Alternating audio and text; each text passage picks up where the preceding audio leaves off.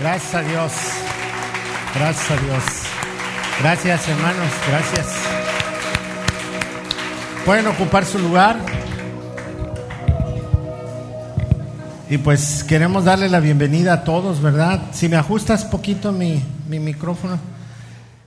Bienvenidos todos, qué bendición. Dígale a su vecino, soy el enmascarado y vengo a darte un puñetazo. A ver, denle un puñetazo ahí a su compañero. ¿Es usted el enmascarado? ¿La enmascarada? Eso es. Pues qué bendición. Bienvenidos quienes nos visitan, quienes están aquí por primera vez. Quisiéramos darle un abrazo, pero no le queremos contagiar de amor.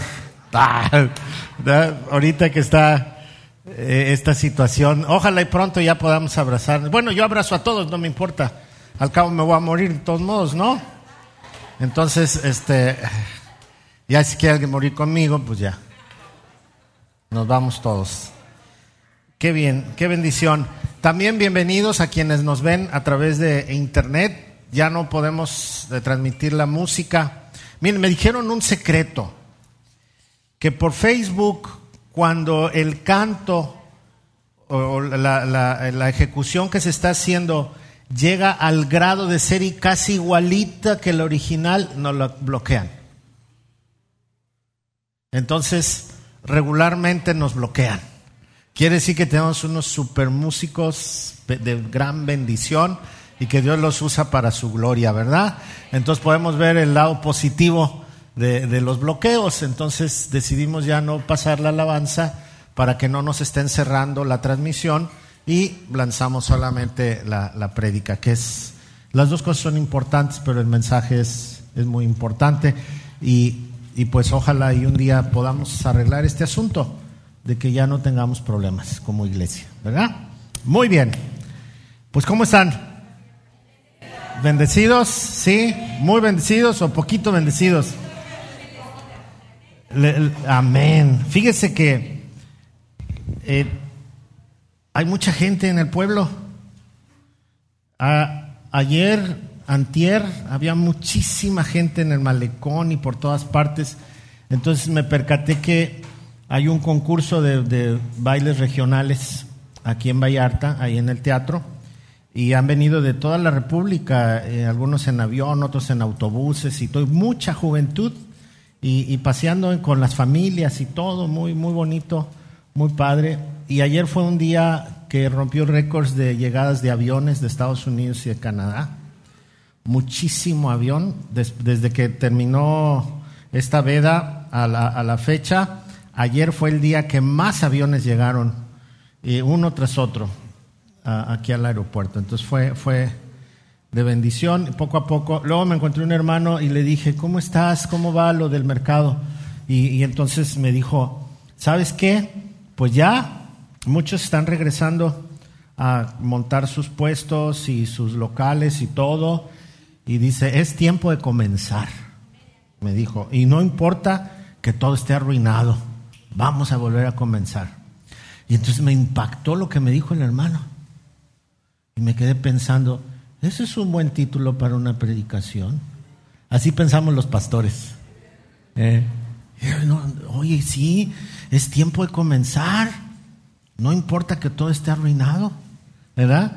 Y ahí los hermanos con un huequito ahí en el mercado que se rompió y ya están trabajando ahí y ellos de este lado ya están reanimando sus puestos y todo. Gracias a Dios, ojalá y pronto ya puedan, puedan todos trabajar con normalidad y que haya mucho trabajo como es siempre aquí en Vallarta, ¿no? Que siempre hemos estado bendecidos. Ah, hay, hay, muchas fuentes de trabajo y, y gracias a Dios por todos los empresarios que han decidido invertir en esta zona de Bahía de Banderas y que nos da trabajo a todos. Amén. Bien, pues eso, de eso vamos a hablar el día de hoy. Es tiempo de comenzar. No importa que todo esté arruinado. A veces así nos pasa, ¿no? No sé cuál, cuál es la historia de cada quien, pero lo que sí sé es que es tiempo de comenzar.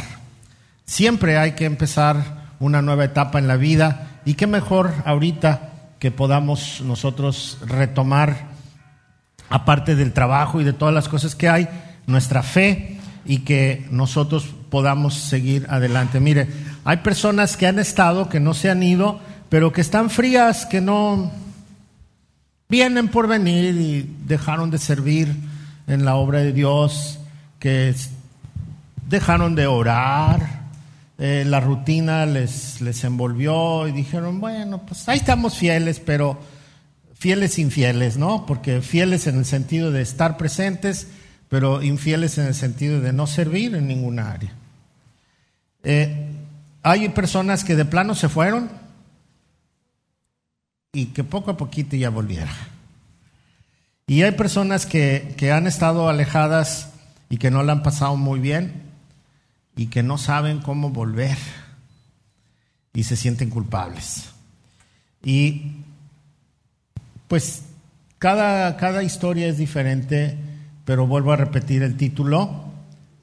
Es tiempo de comenzar, no importa que todo esté arruinado. Amén. Ahora quiero que me ayude, va, va, va, a decir, va a repetir lo que yo voy a decir. Y si lo cree y, y lo recibe, pues dígalo con todo su corazón. ¿Sale? Diga, yo fui creado con un propósito con el amor de Dios y para servir. Desde antes de que yo naciera, Dios ya sabía hasta mi nombre. Así que voy a comenzar. Amén. Esa es una buena etapa. Segundo,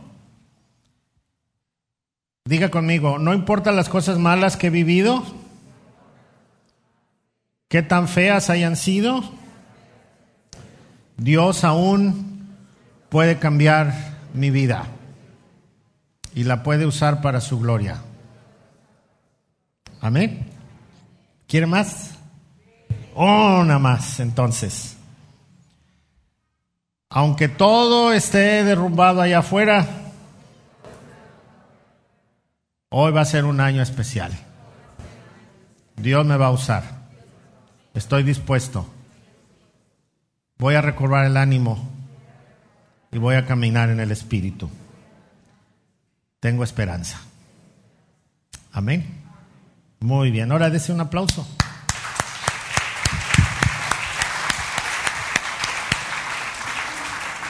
Amén.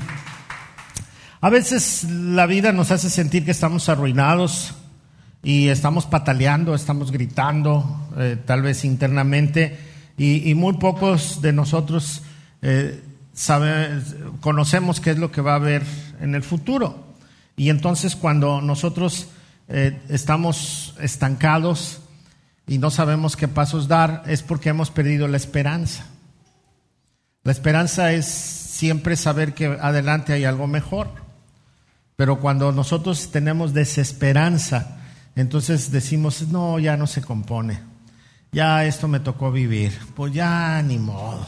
Y, entonces solitos frenamos el camino y especialmente cuando sabemos que hemos hecho algo malo, o especialmente cuando sabemos que nuestro caminar no fue el correcto delante de Dios, o si estamos nosotros sufriendo las consecuencias de una persona que no está en el camino y que tiene que ver con nosotros, sea la esposa, el esposo, los hijos, los parientes, y que influyen tanto en nosotros que no nos, no nos permiten seguir adelante. Entonces decimos, no, ya no hay esperanza. Pero cuando nosotros leemos la palabra de Dios vamos a encontrar algo muy, muy diferente. Así que vamos a leer un poquito en la escritura Lamentaciones capítulo 1, verso del 1 al 3. Lamentaciones capítulo 1, versos del 1 al 3.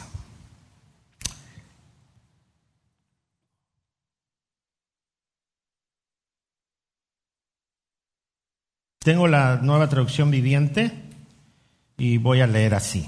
Dice, Jerusalén, antes colmada de gente, ahora está desierta. Lo que en su día fue grande entre las naciones, ahora queda sola como una viuda. La que antes era reina de toda la tierra, ahora es una esclava. Durante toda la noche solloza, las lágrimas corren por sus mejillas. De todos sus amantes no hay quien la consuele. Todos sus amigos la traicionaron y se volvieron sus enemigos. Judá fue llevada al cautiverio, oprimida por la cruel esclavitud. Vive entre naciones extranjeras y no tiene lugar donde descansar. Sus enemigos la persiguen y la alcanzaron y ya no tiene a quien recurrir. Hasta ahí. Órale, es un pasaje de mucha tristeza, ¿no? Y se refiere a la ciudad de Jerusalén y a toda la región de Judá. Resulta, se acuerda que le he platicado un poquito de esto, el, el país estaba dividido en dos grupos, el del norte, el del sur. En el norte era el, pueblo de Israel y abajo el de Judá. Cada quien tenía su rey. Y a los dos Dios les advirtió que anduvieran en los caminos correctos. Les dio muchas oportunidades, le mandó profetas y algunos profetas hacían bien su trabajo y por hacer bien su trabajo los perseguían y los asesinaban. Y los profetas que eran falsos y que solamente le traían buenas nuevas a la gente y le daban por su lado, pues ellos eran apreciados y vivían cómodamente y todo. Pero al final el Señor les dijo, ustedes son mentirosos, ustedes solamente están llenando el oído de la gente, tengan mucho cuidado. Y, entonces eh, esto los llevó a un extremo en el cual Dios decidió disciplinarlos, porque la disciplina es una expresión de amor, ¿o no? Dios les advirtió, no lo hagan, lo siguieron haciendo y pácatelas que les manda disciplina. Una disciplina muy terrible, claro. Gracias a Dios que estamos viviendo la época de la gracia y que Dios no nos disciplina como disciplinó en aquel tiempo, en este caso a Judá y especialmente en la ciudad de Jerusalén, donde estaba el templo. Y entonces vinieron los babilonios y tomaron la ciudad, asesinaron a la gente, más adelante, en, este mismo libro de lamentaciones que escribe Jeremías, dice que las calles se llenaron de sangre y que los cuerpos estaban por todas partes y que no había quien, quien diera ni siquiera un canto de alegría porque todo era tristeza y todo era dolor. Y, entonces inicia este, este libro de lamentaciones precisamente con una escena de la ciudad. Dice, la que estaba llena de gente, la que tenía amigos, la que tenía eh, gozo, ahora está llena de dolor, de tristeza, de lágrimas, de soledad, está desierta. Y estaba yo pensando en este mismo pasaje y llevarlo de lo general a lo particular. Cuando nosotros pensamos en una ciudad, necesitamos pensar en la gente que vive en ella. Entonces, cuando hablamos de una ciudad en su totalidad, tenemos que hablar hacia adentro. Y entonces me puse yo, de lo general a lo particular, y entonces este pasaje diría así. Ah, Jorge, antes estabas lleno de gente a tu alrededor y ahora estás solo. Lo que en tu día fue popularidad entre todos, ahora estás como una viuda en un rincón. Lo que antes era ser influencia en todas las personas, ahora eres un simple esclavo. Durante la noche, Jorge, lloras, tus ojos están llenos de lágrimas, tus mejillas pueden ser testigo de ello, y en donde tú te deleitabas, y con quien tú te deleitabas, ya no hay ninguno de ellos quien te consuele. Tus amigos te traicionaron. Ahora tú eres presa de tus propios pensamientos y de tus propias ideas. Vives en un lugar donde tú no querías vivir y ni siquiera tienes descanso. Tus enemigos te persiguieron, te alcanzaron y ya no tienes a nadie a quien recurrir. Uy, ahora póngale su nombre. Yo ya le puse el mío. Espero que no sea su historia, pero a veces así nos sentimos, todo por desobedecer, por no sujetarnos, o, parcialmente sea su historia, una, una parte nada más. Y por eso este libro se llama Lamentaciones, porque está lamentando lo que pudo haber sido y no fue, y que por desgracia y por desobediencia ahora está cosechando algo muy triste y muy doloroso. Si le ha pasado que ah, le dan un consejo, le dicen no hagas eso, ah, nah, yo creo que estoy bien y pácatelas. Y cuando menos sientes ya estás pagando las consecuencias, ¿no?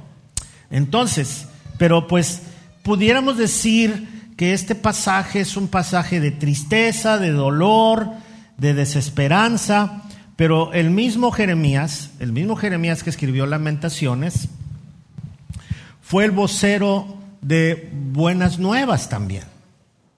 En el capítulo 29 de Jeremías, que búsquelo y póngalo en su Biblia,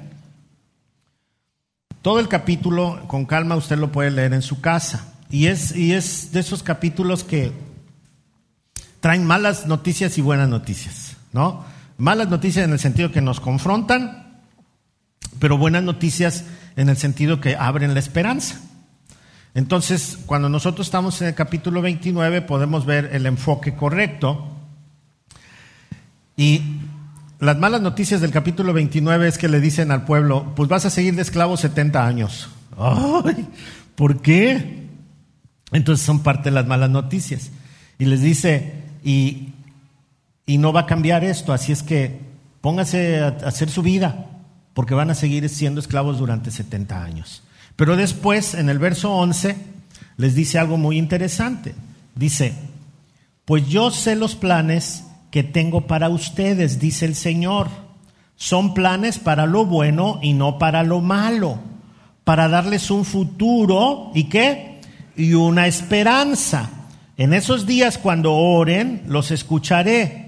Si me buscan de todo corazón, podrán encontrarme. Si me encuentran, dice el Señor, pondré fin a su cautiverio y restableceré su bienestar. ¿Qué dice? Restableceré su bienestar. Los reuniré de las naciones a donde los envié y los llevaré a casa de regreso a su propia tierra. Mire, algo que a mí me maravilla del Señor es que el Señor tiene el poder de modificar nuestra manera de vivir. Él tiene el poder de cambiar las circunstancias. Él tiene el poder de modificar todas las cosas. Sabe, nosotros al inicio de, este, de, esta prédica hicimos una declaración que Dios tiene un propósito para mi vida y, yo me imagino que usted lo cree. Y, pero a veces en, este, en esta declaración de decir Dios tiene un propósito para mi vida, eh, de repente nos viene la duda y decimos, ¿será que sí tiene un propósito para mi vida? Después de que hice esto, después de que hice aquello, después de que iba yo tan bien y me desvié y pácatelas, ¿todavía querrá el Señor hacer algo conmigo? ¿Todavía, todavía habrá algo que, que Dios quiera hacer? Y déjeme decirle que el tiempo de hacer y de seguir en el propósito de Dios se acaba cuando usted muere. Y si usted está vivo ahorita, entonces todavía Dios puede cambiar las circunstancias y puede hacer cosas grandes. Amén. A ver, dele un pellizco al que está a un lado de usted, a ver si está vivo. Y si está vivo, sí, sí hay esperanza todavía. Amén. Sí hay esperanza, entonces. Bueno, si no lo conoce, no lo pellizque, porque si no vaya a pensar que usted tiene otras intenciones. ¿eh? Amén. Ok, entonces, ¿cómo puede pasar esto? ¿Cómo, podemos nosotros entender esta situación y cómo podemos caminar hacia adelante en medio de, de confusión o de angustia espiritual, vamos a decirlo así, y cómo puede ser que yo puedo reanimar mi vida delante de Dios. Ok, vamos a ver algunos pasos. ¿Sale? Si le gusta anotar, puede anotar. Lo primero es que necesitamos tomar la fe que Dios nos dio y activarla. Porque la fe no viene de nosotros, la fe viene de Dios. Dice que la fe viene por el oír la palabra de Dios. Entonces, la fe es algo que Dios nos ha dado. A veces nosotros confundimos que la fe es lo que yo creo, lo que yo siento y lo que yo puedo. Pero no, la fe es algo que Dios nos dio, es el don de la fe a leer su palabra. Entonces, la fe de la que habla la Biblia es que existen los planes, existe el propósito, pero yo le pongo pausa cuando yo entro en lo mío. Que yo le pongo pausa a esto cuando no creo el camino que el Señor me mostró. Y entonces me meto en problemas. Ahí yo rompí la fe. Sigo creyendo en Dios, pero no estoy caminando en fe. ¿Sí le ha pasado? Ah, yo sí creo en Dios. Claro que creo en Dios. Hasta voy a la iglesia, ¿no? Pero no estoy caminando en fe. Otros piensan que caminar en fe es no hacer nada y dejar que Dios de repente llega y haga un milagro y ya. Le debo dinero y como ando en fe, pues no pago y que Dios venga y que pague mi deuda y que me llamen del banco y me digan, ya no debe nada, no se preocupe. No, no, eso no es caminar en fe. Fe es, mire, Tony Evans lo dice así. Caminar en fe, con mucho respeto, con mucho respeto, es como una persona invidente que es guiada por un perrito de estos que están eh, amaestrados para ese trabajo, ¿no? Tienen donde se agarra en la persona, este, este no es una correa, sino es algo rígido que permite que cuando el perro se mueve hacia un lado o hacia el otro, en la mano se pueda sentir hacia dónde va y además es rígido para que lo pueda agarrar o soltar en cualquier momento. Y además algunos traen una correa amarrada al, cuerpo de la persona invidente. En las ciudades se ve mucho, ahí en la Ciudad de México, donde yo nací y crecí, y que ya me perdonó Dios por esto, este, se ve mucho, ¿sí? Se ve mucho. Y entonces, este, van y es admirable, están esperando el camión y el perrito está ahí sentado y no se equivoca de camión. No sé si sabe leer o no, pero se sube al camión adecuado y se baja en el momento adecuado. Y, cuando van a cruzar la, calle, este, está el, perrito ahí sentado. Y cuando se pone el verde, le entra el perrito. ¿Sí?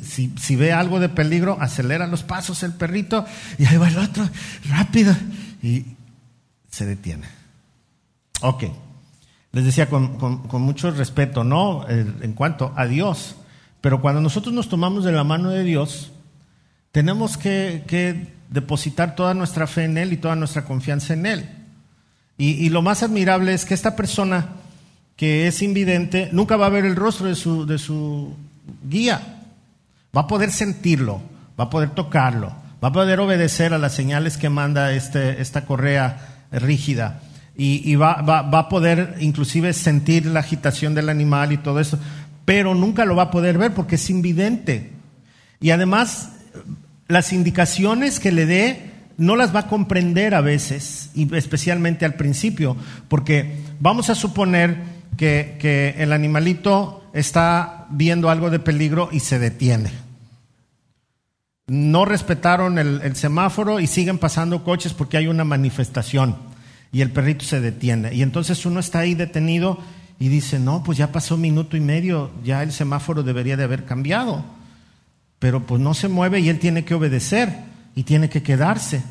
Y tal vez pasen tres minutos, cinco minutos, siete minutos y entonces la persona se está preguntando en la mente qué estará pasando. Pero sabe que si el animal no se mueve, no hay que moverse, porque puede correr peligro.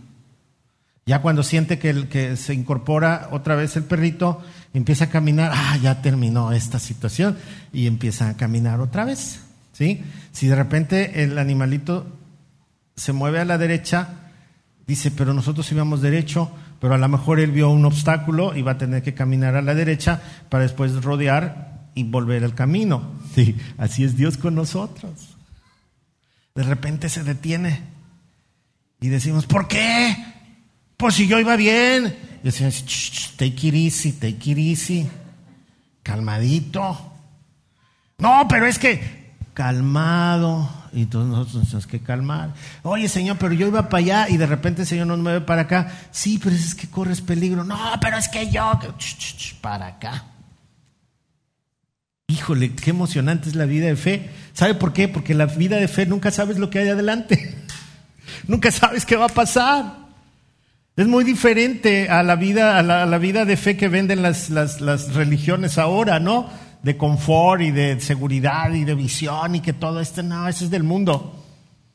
Pero cuando nosotros somos guiados por fe, no sabemos a dónde vamos, pero sí sabemos que tenemos un propósito y sí sabemos que Dios tiene ese plan y sí sabemos que vamos a llegar a buen puerto.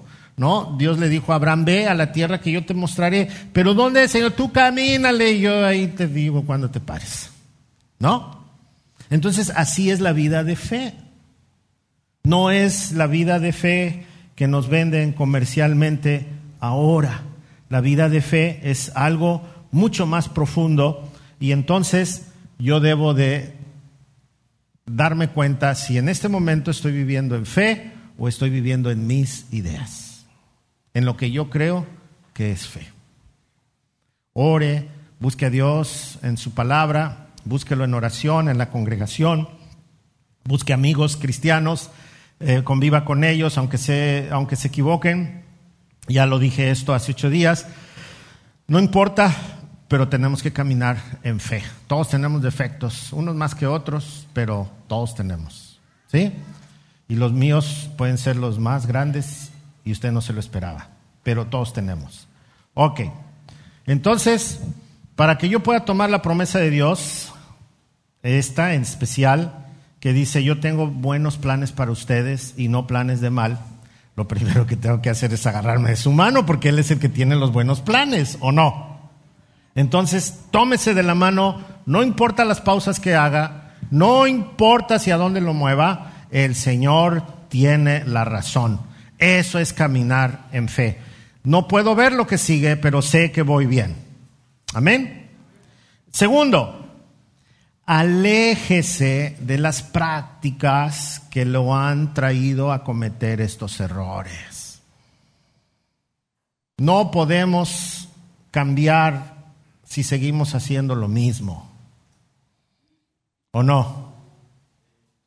Esto sucede mucho, voy a ilustrar con, con la iglesia.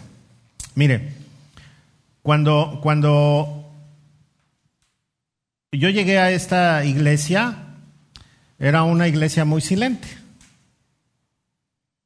Era, era una iglesia donde solo había un piano y que la esposa del pastor que estaba lo tocaba y lo tocaba muy bien y tenía una voz hermosísima, tiene una voz la hermana preciosísima. El pastor no era tan entonado, era como yo. Y, y, este y yo escuchaba entre la jerga cristiana que un buen pastor tenía una esposa que debería de tocar el piano. Y, yo dije, ¿cómo es esto? Entonces cuando Dios llama a un pastor, la esposa tiene que tocar el piano. Mm. Pero es una idea que se habían metido en la cabeza nada más.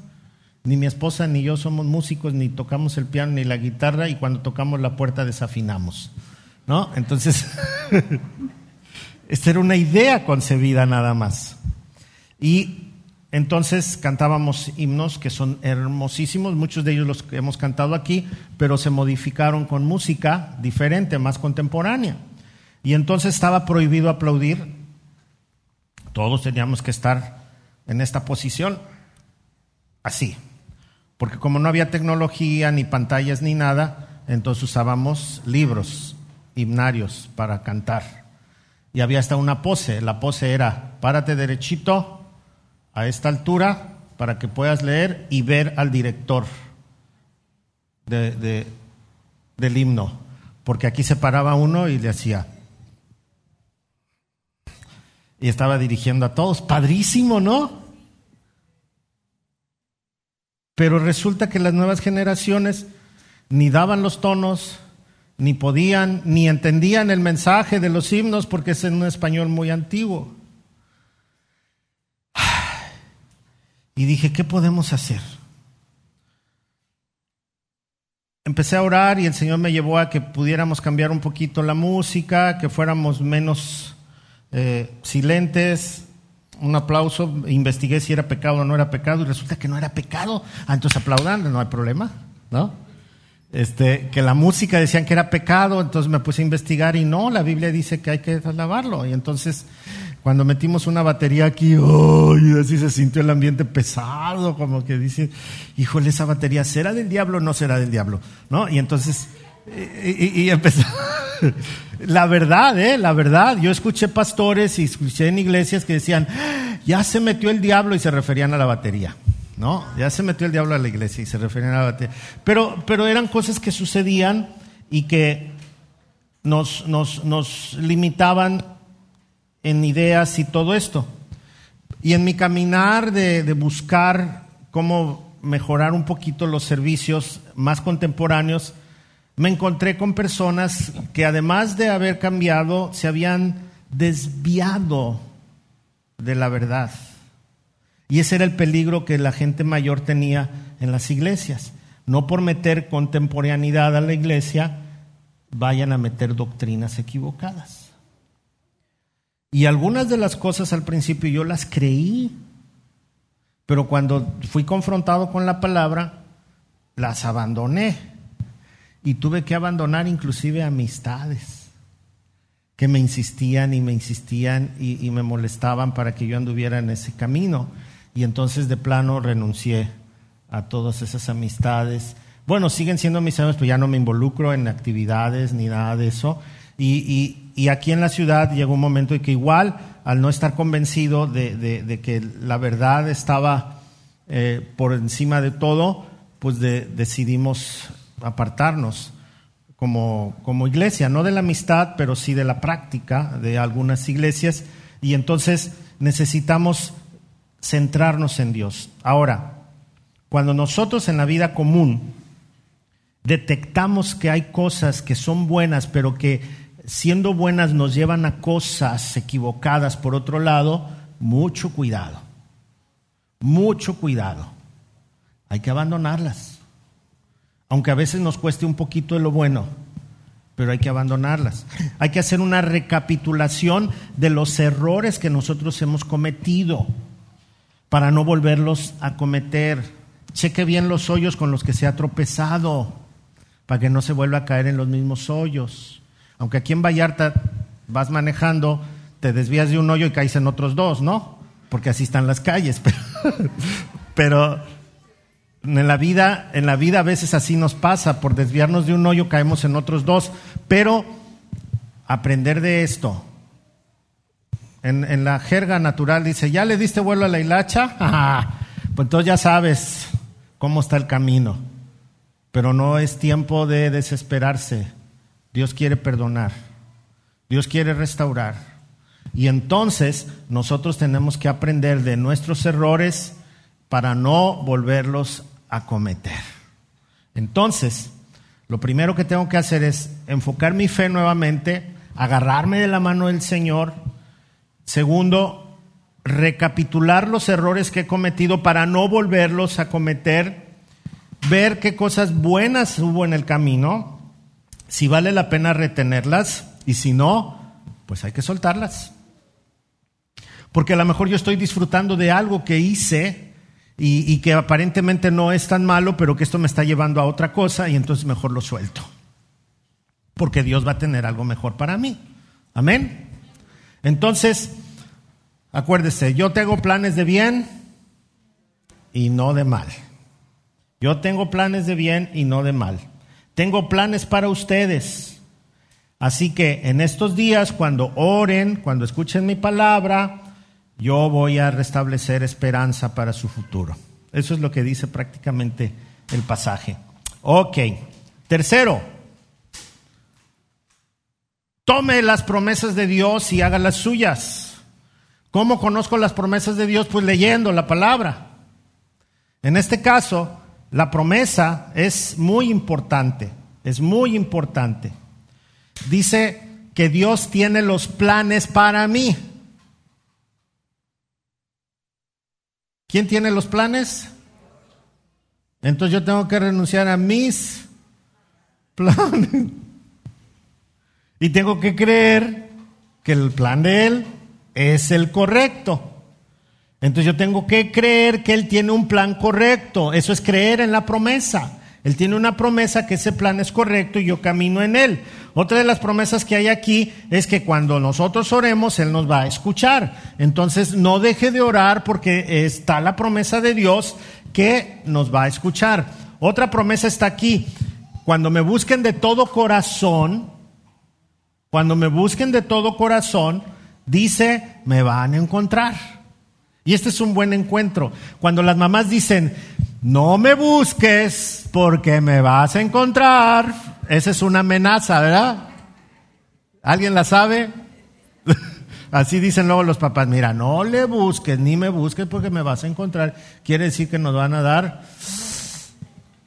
una sopa de nuestro propio chocolate. Bueno, pero cuando Dios dice, búscame porque me vas a encontrar, no es una amenaza, es una promesa. Y entonces tenemos que buscar a Dios y Él promete que se va a dejar encontrar. Así como cuando juegas a las escondidillas ya te cansaste y dices, aquí estoy ya para que se acabe. Entonces Dios dice, si tú me buscas, me encuentras. No, hoy no. ok, los miércoles sí, lo que quieran. ¿Ok? Entonces, necesito tomar la promesa y tengo que recordar que el que promete es Dios y el que promete no falla y el que promete no se echa para atrás. Amén. Entonces, ¿cómo, ¿cómo puedo tomar la promesa de Dios? Pues involucrándome en su obra, trabajando, atendiendo a mi familia, sirviendo a la iglesia, sirviendo a los demás, yo tengo que hacer mi trabajo bien en, donde lo desarrollo, en las ventas, en el hotel, en, la gerencia, con mis este, clientes, mis pacientes, todo bien, porque yo estoy en la promesa de Dios. Entonces yo todo lo que haga va a ser de gran bendición porque estoy caminando en su promesa, de su mano, creyendo que Dios va a hacer grandes cosas en mi vida. Y no es positivismo, es promesa. Amén. Dios respalda mi trabajo honrado, Dios respalda mis, esfuerzos correctos, Dios respalda los caminos que, que Él me guía y entonces hago las cosas bien. Amén. Entonces nosotros tenemos que involucrarnos en la promesa de Dios. Este pasaje dice, miren, van a estar 70 años aquí, así es que oren por la nación donde están, construyan sus casas, siembren sus campos, ah, críen a sus animalitos, sean de bendición para su ciudad, que su ciudad tenga paz y si su ciudad está bien, ustedes van a estar bien. Entonces, échenle ganas, muchachos, ¿no? No se, no, se, no se detengan, vamos a trabajar juntos. Ustedes tienen mi promesa, yo los voy a librar, los voy a volver a meter a mi propósito. Este es un tiempo de disciplina, pero se va a terminar y yo voy a restaurarlos. Ah, qué alentador es eso. ¿no? No está perdido todo. Vamos a seguir adelante. Pero además de eso, tengo dos cosas más. Y cuando yo digo que ya tengo dos cosas o que ya voy a terminar, faltan 20 minutos. ¿Ya tiene sueño? ¿No tiene sueño? ¿Ya tiene hambre? ¿Huele a tacos, eh? Ah, dos cosas más.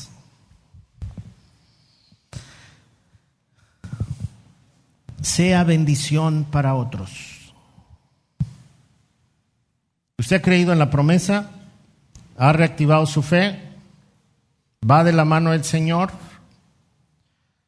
Sea bendición para otros. Regularmente las motivaciones de acercarse a Dios y de venir a la iglesia, mucha gente, no digo que el 100%, pero mucha gente viene para que Dios le bendiga. Ay, sí, que Dios nos bendiga. Vamos a la iglesia. La hemos pasado mal. Vamos a la iglesia, que Dios nos bendiga. Si oramos, oramos para que Dios nos bendiga. Si vamos a trabajar, queremos que el Señor nos bendiga en el trabajo, ¿no? ¿O no? Me equivoco. Todos buscamos la bendición. Pero, ¿cuántas veces usted se levanta y dice, voy a ir a congregarme porque quiero ser bendición para mi congregación? Voy a ir a trabajar porque quiero ser bendición para mis patrones. Eh, voy a administrar bien el dinero porque quiero ser bendición para las finanzas de mi familia. Pocas veces. Y necesitamos cambiar ese, ese, modo de ver las cosas. Necesitamos cambiar el chip. A lo mejor lo pusimos al revés y tenía que ser del otro lado. ¿No? Y entonces, mientras espero a que esa restauración y cómo Dios va a tratar conmigo, entonces yo puedo empezar a hacer algo bueno. Mire, el apóstol Pablo en Hechos 20, 35 dijo algo muy certero. Dijo, más, bien, más bienaventurado es dar que recibir. Y esta frase dice, es la que dijo Jesús. Jesús dice que es más bienaventurado aquel que sirve que el que recibe. ¿Usted quiere ser bendecido? Entonces usted tiene que servir a los demás. Y de esa manera llega su bendición. Más bien, usted ya es bendecido en el momento que usted está sirviendo a los demás. Así que literalmente el canal de bendición es usted. Siempre que usted está esperando la bendición, entonces usted está en el lugar equivocado. Pero cuando usted decide ser la bendición de otros, entonces usted está en el canal correcto porque usted se convierte en el instrumento de Dios. ¿Sabe que la mayoría de los errores que nosotros cometemos es porque estamos buscando recibir y no estamos buscando dar? Ahora, ¿cómo puedo yo ser bendición? Ok. Cuando yo bendigo a alguien no tengo que esperar nada de regreso. Cuando yo bendigo a las personas no tengo que manipularlas. Ah, yo ya te bendije, ahora tienes que hacer lo que yo te diga. No, de ninguna manera.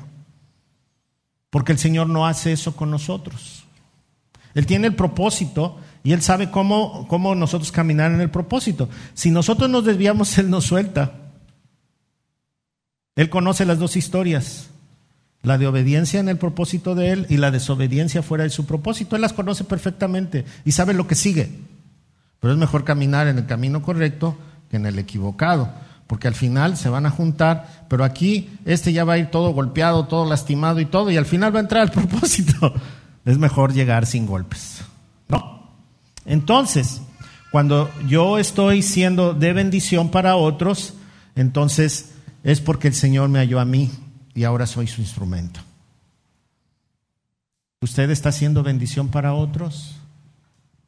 Usted está sirviendo en la obra de Dios.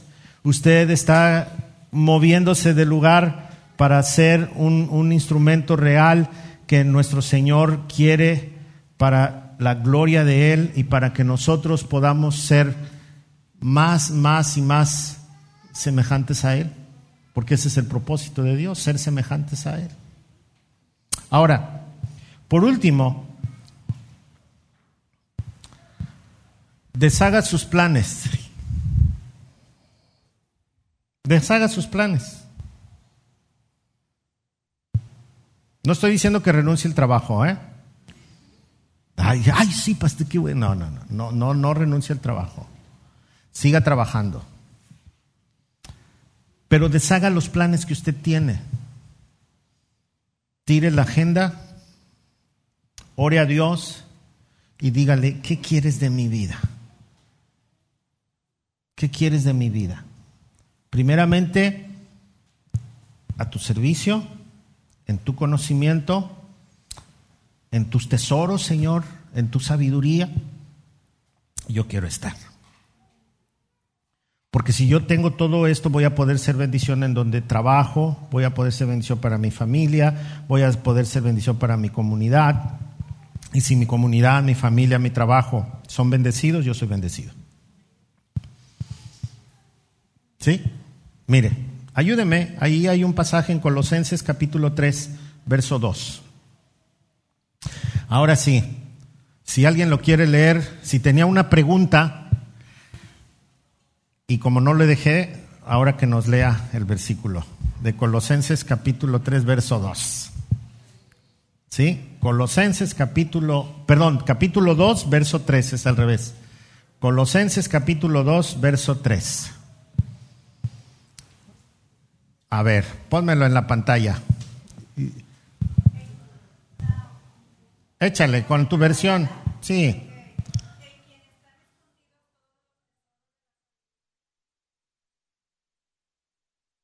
Está hablando de Jesús.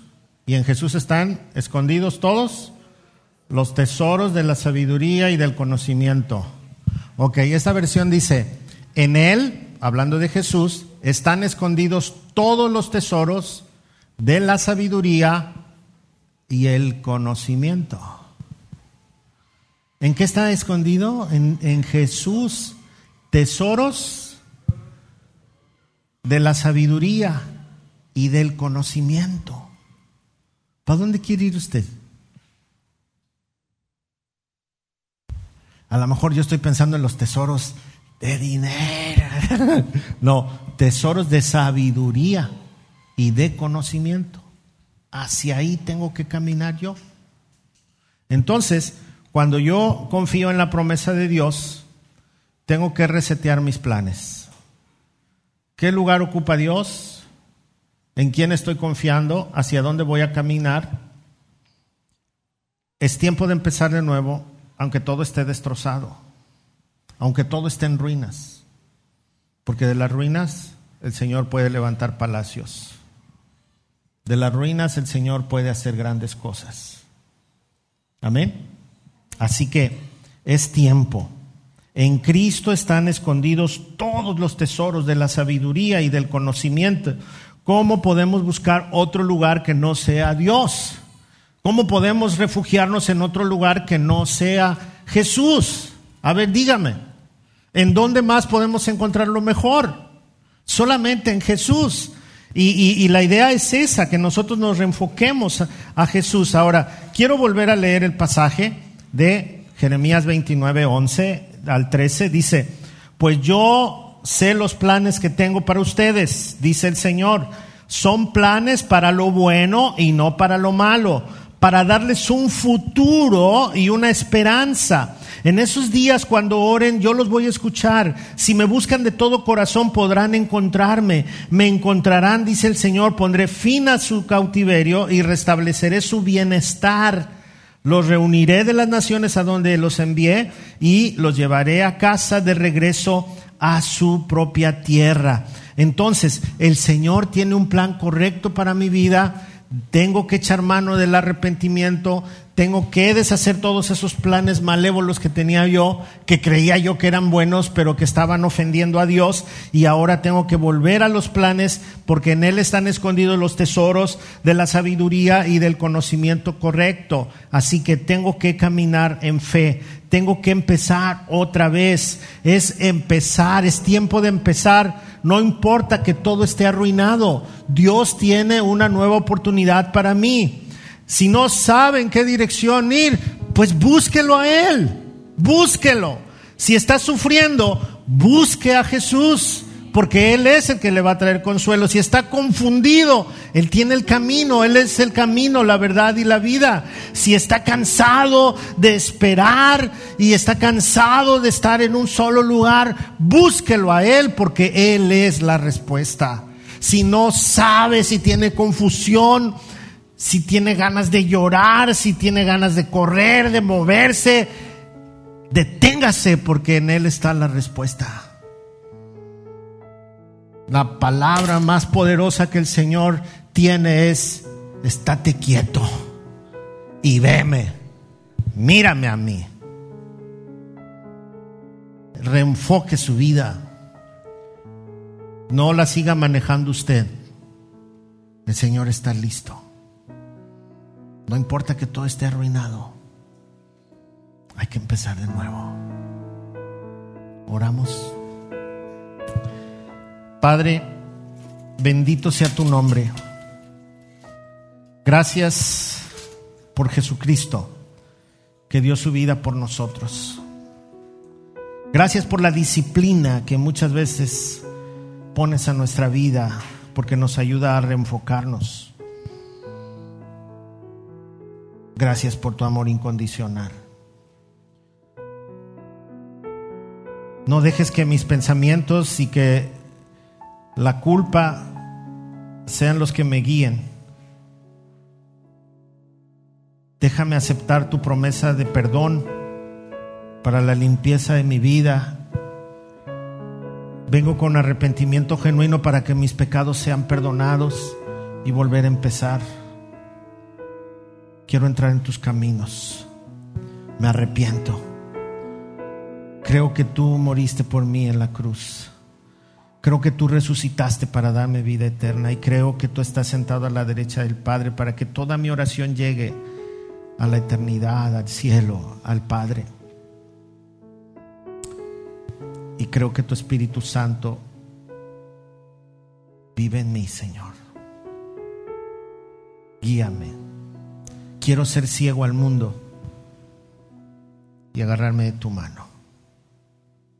En el nombre de Jesús. En el nombre de Jesús. Amén. Amén. Es tiempo de comenzar. Aunque todo a mi alrededor está en ruinas. Solo en Jesús hay esperanza. Nuestro matrimonio, nuestra familia, nuestro trabajo, nuestra sociedad, nuestro vecindario, todo pongámoslo en manos del Señor. Y Él nos va a ayudar. Amén. Dele otro puñetazo al enmascarado que está a un lado de usted. ¿Sí? ¿Sabe? Estaba yo buscando que qué significaba que una persona con otra se diera un puñetazo de amistad. Significa pacto. Significa pacto. Cuando alguien se ha visto que lo ¿qué ondas? Eso es pacto. Muchos, muchos pueblos lo usaron para hacer pacto de amistad. Entonces no estamos tan errados como que el Señor nos dijo, órale, recuerden que somos compas, ¿sí? Somos amigos. Entonces dele pacto de amistad, gracias a los que están cerca de usted. ¿Sale? Pacto de amistad. Antes de irse, si me quiere dar pacto de amistad, ahí estamos. Chócala. Eso. Chócalas. Voy a recorrer toda la iglesia. bueno, esos son los beneficios de sentarse adelante, ¿eh? que podamos chocarlas. Gracias a Dios. Échele. Eso es. Vamos a, ofrendar al Señor. Vamos a ser parte de la obra del Señor a través de nuestras ofrendas y diezmos. Dedíqueselo a Dios. Dígale, Señor, me has bendecido y de lo que he recibido de tu mano, traigo mi adoración en el nombre de Jesús. Puede pasar, puede pasar, regrese y quédese de pie en su lugar. Póngase de pie todos.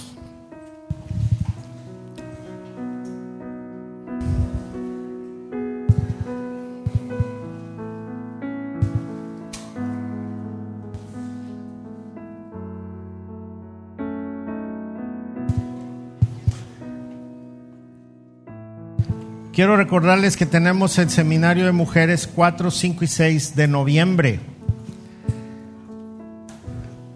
Recibí una llamada de un amigo desde Chiapas y me dijo, pastor, pues yo soy hombre y no puedo ir al seminario de mujeres. Dice, pero voy a mandar la entrada de una persona y destínala a alguien. Le dije a mi esposa y la destinó y él me va a mandar para, para esta seminario de mujeres, son 600 pesos. Tal vez usted es hombre y no puede asistir al seminario de mujeres y quiera bendecir a una mujer, pues puede ser bendición. Ahí acérquese a mi esposa y, alguna hermana de las que están en el, en el grupo del seminario de mujeres y le anota. Y si usted no ha tomado el seminario de mujeres, haga un esfuerzo, es una bendición, es de gran edificación y no se va a arrepentir. ¿Sale? Entonces, 4, 5 y 6 va a ser el seminario de mujeres. Es una cuota de recuperación nada más para los materiales, la comida, todo lo que se, se, hace. Y el sábado que viene tenemos reunión de varones. Estoy pensando si vamos a seguir siendo varones o balones porque les vamos a dar de cenar el sábado. Entonces no falten, ¿sí? Y así quién sabe si algún día lleguemos a ser balones. No, pero si usted es hombre macho masculino del verbo yo soy aquel, usted puede venir a la cena de varones el próximo sábado. También traigo un invitado, no cuesta nada, es gratis. Oh, como a mí me gusta. Entonces, están invitados. Ponga su mano en el corazón. y diga conmigo, Señor, no importa que todo esté en ruinas, voy a comenzar de nuevo. Aquí está mi vida. Hazme instrumento de bendición en mi trabajo, en mi familia, en mi iglesia, en mi comunidad, en mi vecindario. En el nombre de Jesús. Amén. Dígale a su vecino, tú eres el instrumento de Dios. Y cuando somos instrumento de Dios, somos bendición. No estamos esperando recibir, estamos esperando dar. Amén. Estamos despedidos. Dios me los bendiga.